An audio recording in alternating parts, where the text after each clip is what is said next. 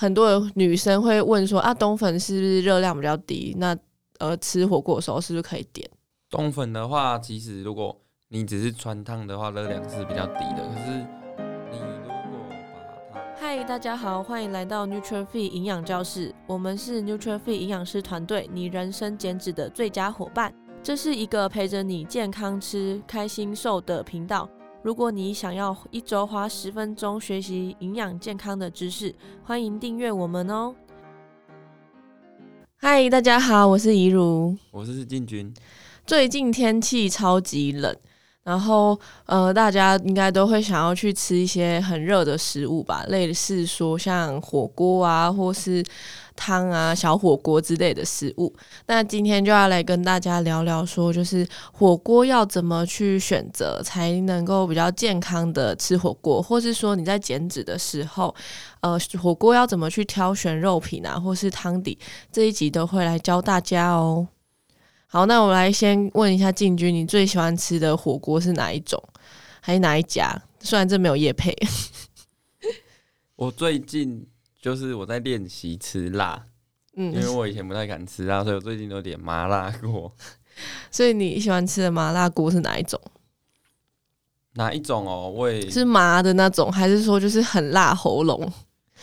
你懂那个分别吧？我其实分不太清楚，反正就是很辣，辣就好了。哦，你不用到很辣。哦，那你喜欢吃哪一家的麻辣锅？我都不固定，随机吃。哦，像我最近比较最常吃的是那种小火锅，像是什么十二迷你那种的。对，那种的话其实就比较难去挑选肉品的部位嘛。那如果说你今天是去吃一般的火锅店的话，是不是肉品的种类就蛮多的？兼职的话，肉品的种类大概要挑哪一种？你会觉得比较好？挑选的话，其实看你吃的汤底啊。如果像我要吃麻辣锅就很油嘛，所以我可能会选择低脂肉，就是比如说鲷鱼或者是鸡胸肉片。对，因为我汤本身就很油。那如果我是吃比较清汤的，我就可以选鸡腿，或者是比较有脂肪，像梅花这样子。哦，好，那所以说我们现在讨论一下麻辣锅这类汤底好了，因为它就是这是越冷大家越想喜欢吃，对，所以如果说麻辣锅的话，你刚刚有讲到是比较低脂的肉品啊，那在煮麻辣锅的话，跟一般的汤底上有没有什么差别？就是可能先煮肉啊，还是说就是菜要怎么下会比较好？其实我觉得，如果真的那一餐要吃的话，怎么煮你都选麻辣锅，基本上很难避开什么差别。所以我觉得顺序的话，还种类比较重要，食物的种类比较重要。嗯，比如说你可能就不要再加酱、喝饮料或者是甜点了。但是你天然食材煮进去都还是会很很咸。好。那像我的方式的话，我都会一定点鸳鸯锅，对，因为我就觉得，就是就算大家再怎么喜欢吃麻辣锅，一定还是会想喝一点清汤的时候，因为大家还是会台湾人嘛，一定还是会想喝一点点汤，对，所以我都会说服我朋友，然后就是去点鸳鸯锅，不一样的，对对，鸳鸯锅，所以一定会有一个是清汤，所以像是蔬菜啊，或是像呃，例如说金针菇，或是。高丽菜这种，它如果下麻辣锅的话，基本上上面都是一大层的辣油，所以我觉得比较不建议说，如果你要在吃火锅的时候吃蔬菜，然后放麻辣那一锅，会建议说你是放清汤那一锅，然后这样的话就是你肉至少还是有吃到麻辣锅的味道，然后清汤那边的话，你就是放一些像是呃豆制品啊，或是像呃蔬菜这样子，这样的话你就可以补充到比较均衡的一餐。对，那、啊、可是如果我。就是边缘的没有，那跟我分，那我就只能选清汤，对不对？哎、欸，如果说你是边缘人的话，对你只能吃个人锅。不然这样好，对，那我，我想到一个，我想到一个方法，就是因为我刚刚说我要点麻辣锅，但是我又是边缘人，对，所以我脂肪啊，还有就是菜都得煮在里面，就没办法避开了。那我可能会在上一餐或下一餐吃很清淡。对，就是吃热量压低，对对对对，对，就是把整天的油脂的量就压在麻辣锅的那一餐，对，就这样就可以。对，然后记得说是脂肪比较少的肉类啊，它就是呃，可以举例来说，就是像是鲷鱼、鸡胸肉，然后或是猪里脊肉、牛板腱肉这些的肉类，都是很适合在减脂的时候吃的。那讲完麻辣锅之后，我们就来讲一般汤底。所以一般汤底大概有哪些汤底？你可以举例说哪些是比较适合吃的吗？那种很清澈的，其实都适合吃，比如说昆布或者是原味高汤，就是。比较适合吃，热量会比较低一点呢。对，那还有像药膳，然后番茄那种，然后还有泡菜可以吗？你觉得？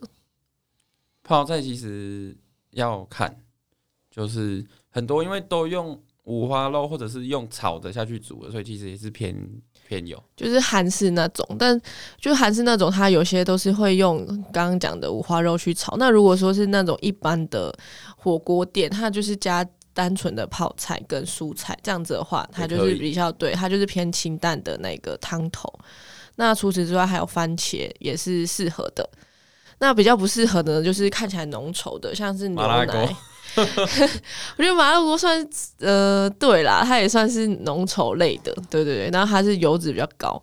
那牛奶锅也是牛奶跟起司锅这种，对，然后或是对，还有一个比较特别，像什么热砂锅这种的，热砂，对，还有沙茶锅，因为沙茶锅其实也跟麻辣锅概念一样，因为沙茶就是会给放到大量，所以就是会有浮一大层油在上面。就刚营养是说，就是有人就是听完然后点清汤或者是石头锅，对不对？对啊，你不是说不能点沙茶锅？他点完清汤之后，不是有人一直装那个沙茶，还有葱加下去？哦对。对，等一下我们就来讲酱料要怎么 选，就就一样。对，没错，没错。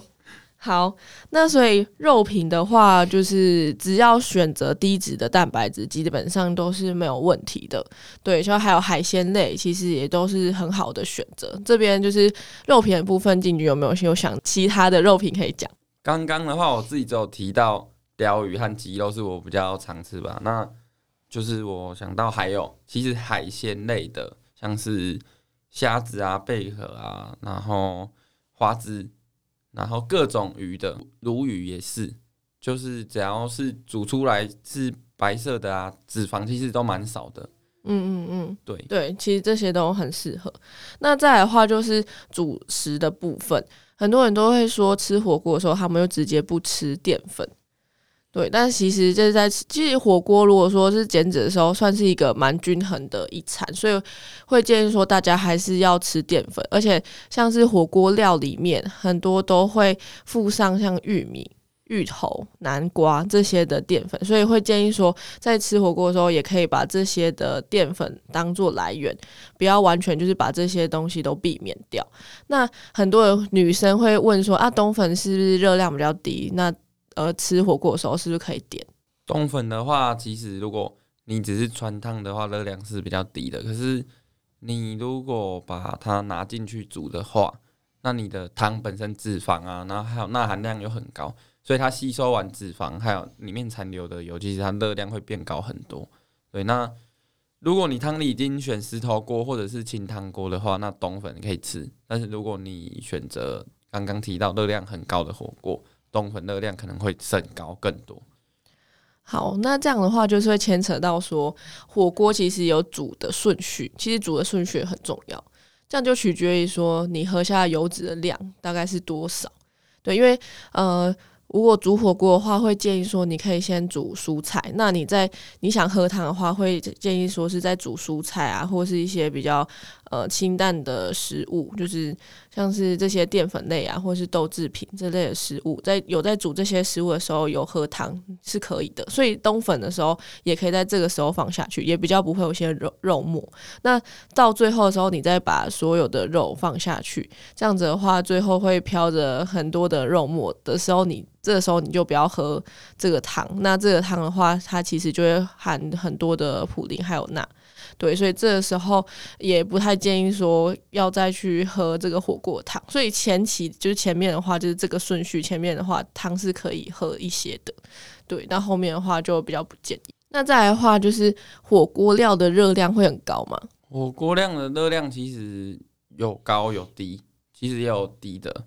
但是会比较会有问题是，因为都很多啦，所以说就是我们都会建议不要吃完，就是全部都不要吃。那它基本上是加工的，也都是也都是精致淀粉。但如果你真的很想吃，你吃一个两个，它的热量不会到真的很高。像可能一个有二十五大卡、三十大卡的，就是那种小小的长方形的鱼板，有一点点厚度的嘛，那种热量其实就不会很高。那像什么爆浆丸的热量就快要一百。对，或者起司烧啊这种的，然后贡丸其实热量也蛮高的，对，就是所以加工物的话，尽量能够避免是最最好的。对，这样的话，因为你不确定说它的营养成分来源到底是哪一类，然后它加了多少的钠含量啊，或加了多少油脂下去做调味，所以基本上在减脂的时候，尽量加工物都全部避免是比较好的。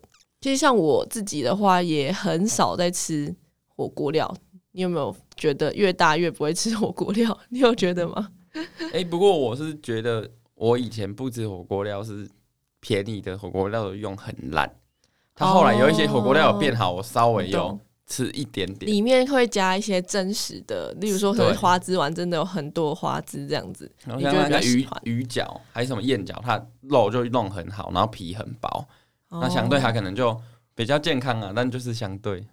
相对来说比较好，比较好吃啦。你觉得就是有好吃，你就可以吃一些这样子。没有，像起司丸，我还是不吃。哦，原来是这样。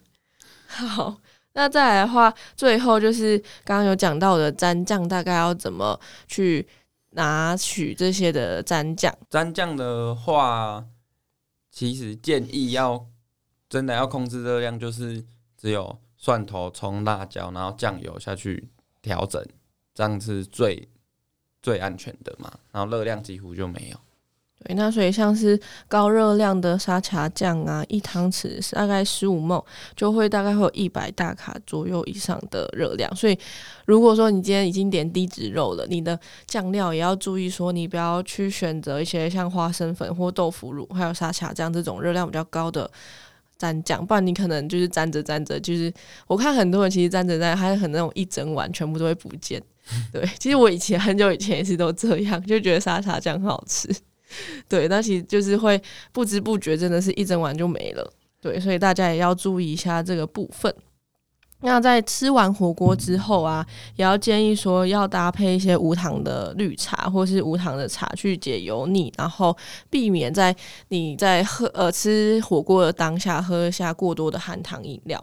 那除此之外啊，就是你在吃完火锅之后，也可以多喝水，多喝五百 ml 的水，可以加速你身体过多的钠排出，避免隔天可能会看起来呃下腹很水肿啊等等的问题。那进军有没有觉得吃完火锅必做什么事情？就是可能消水肿方式。吃完火锅的话，因为隔天量体重太咸，体重都会上升一到两公斤，所以隔天或者是后天这两天，我就会吃比较多的蔬菜，还有喝水。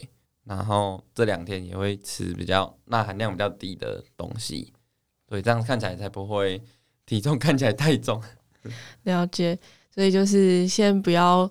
看那个数字，不然可能会让自己心情很差。对，所以就是放宽心去吃火锅。对，所以火锅其实是兼职真的非常推荐的一个一个外食餐厅。那如果说大家也有在吃火锅的话，或是有一些推荐的方式，也可以在下面的留言告诉我们哦。那今天的节目就到这边，谢谢大家。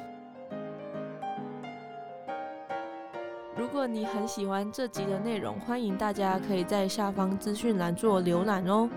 感谢你的收听，谢谢你愿意花十分钟在营养健康这件事情上面。